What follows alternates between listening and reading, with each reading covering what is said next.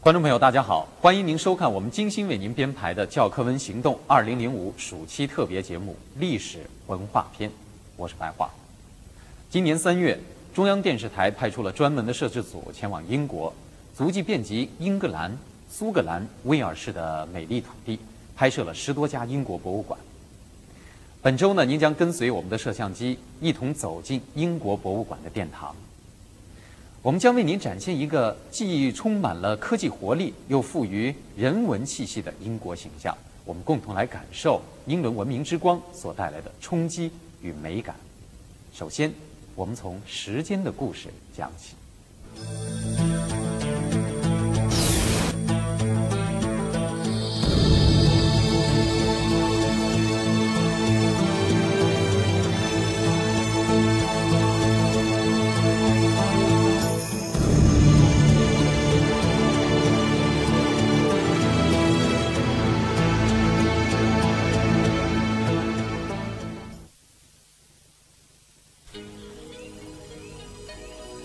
从北京出发，跨越东经一百一十六度经线，来到英伦三岛。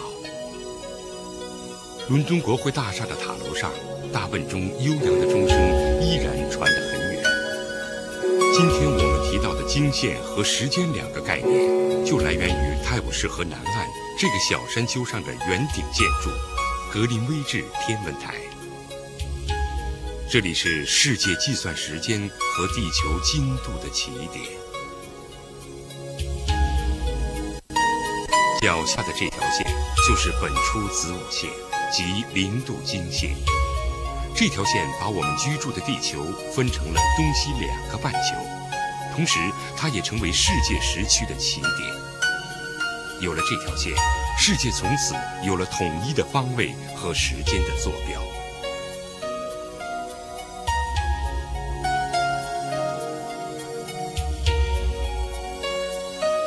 人类经过漫长的过程，才走进了认识方位和时间的理性轨道。 This house that we're standing in here uh, is named after the first astronomer royal, John Flamsteed. Uh, in 1675, King Charles II of England uh, created this house. He paid just a little bit more than 500 pounds, not very much money, but that's what it cost. And the architect was Sir Christopher Wren, who is famous, among other things, for St Paul's Cathedral in London.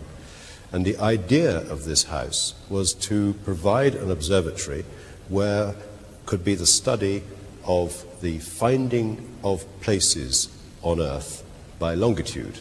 And you will know that in the uh, 17th century and in the early 18th century, there was a great deal of concern that ships at sea did not know their position accurately, particularly for longitude. And so the Board of Longitude was established in London. 当时许多地区都有不同的零度经线和当地时间，对于旅行者来说，现在几点成为他们巨大的困惑。 混乱的本初子午线又使他们难以确定自己身在何处。伦敦经度委员会悬赏两万英镑的巨额奖金，寻求准确计算经度的方法。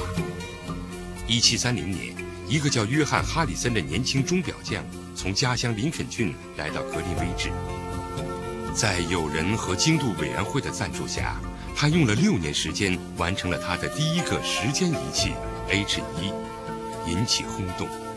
但他认为 H 一还可以改进，又投入到 H 二、H 三的研发中。然而，经过十九年的反复设计研制，H 二、H 三仍无大的进展。经度委员会对他失去了信心。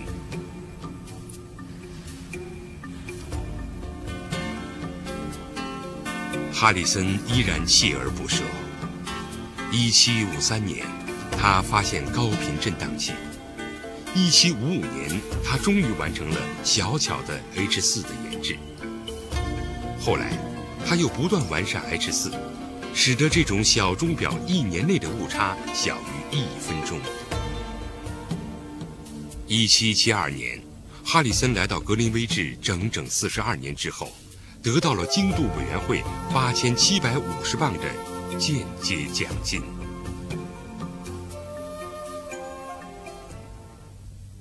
从此，人类时间的准确性得到质的提高。今天的机械钟表仍然沿用哈里森的高频震荡原理。一八八四年，在华盛顿召开的国际精度会议上，决定经过格林威治的经线为本初子午线。世界迎来了理性的仪表时代，各种仪表赋予工业革命生产出的钢铁机械理性的光芒。率先掌握了理性时间的英国，工业革命的步伐走在了世界前列。一八二九年，工程师乔治·斯蒂芬森参加了新利物浦曼彻斯特铁路招标，他设计制造的火箭号机车时速达到四十七公里，赢得招标。火箭号机车成为火车历史的标志。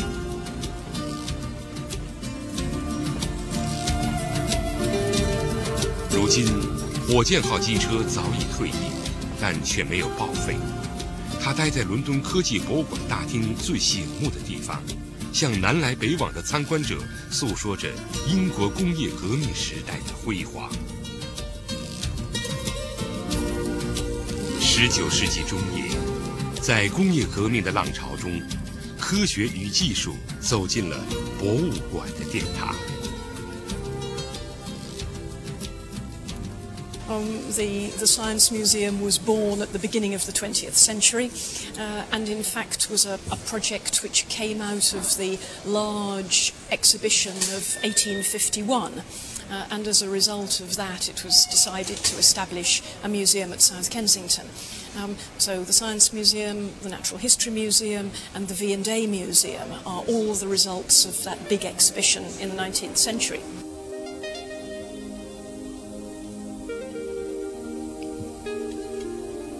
伦敦科技馆早期并不是如今这个样子，它是在1851年伦敦世博会的基础上举办的一个综合性大展览，以后才将艺术与科学分离，形成了著名的维多利亚阿尔伯特博物馆和伦敦科技博物馆。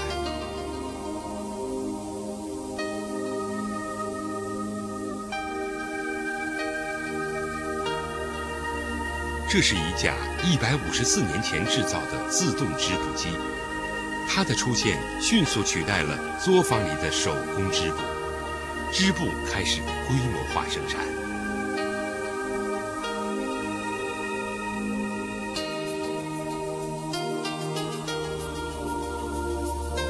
这台今天看起来笨重的机械计算机，当时却大大提高了计算效率。令19世纪的人们叹为观止。这是二战期间英军战斗机使用过的专用发动机，是40年代最领先的设计，飞行速度快于德军飞机。在保卫伦敦的空战中，他立下了赫赫战功。一百五十年来，伦敦科技馆不断搜集着打着时代烙印的展品。无论是新技术还是新发明，如今这里收藏着大约六百万件藏品，在三十万件实物藏品中，所包含的世界第一比其他博物馆都要多，这成为伦敦科技博物馆收藏的重要特征之一。科技馆通过大量的科技遗产收藏品，向公众展示了一个可以触摸的。令人惊奇的科技历史景观，而每一件独特的展品，又对公众诉说着科学的意义和时代的故事。二零零一年以后，英国政府对伦敦科技馆实行了免门票政策，这里成为全英最热门的旅游景点，年访问人次超过三百万。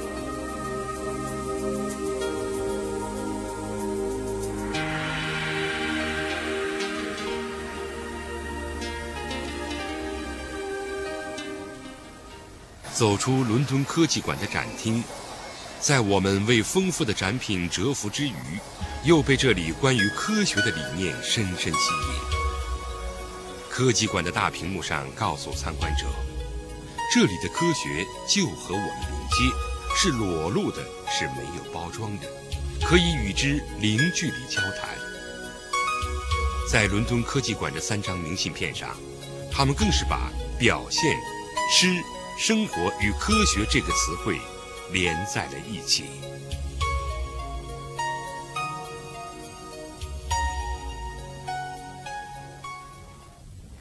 从一定意义上讲，是工业革命催生了现代博物馆的诞生。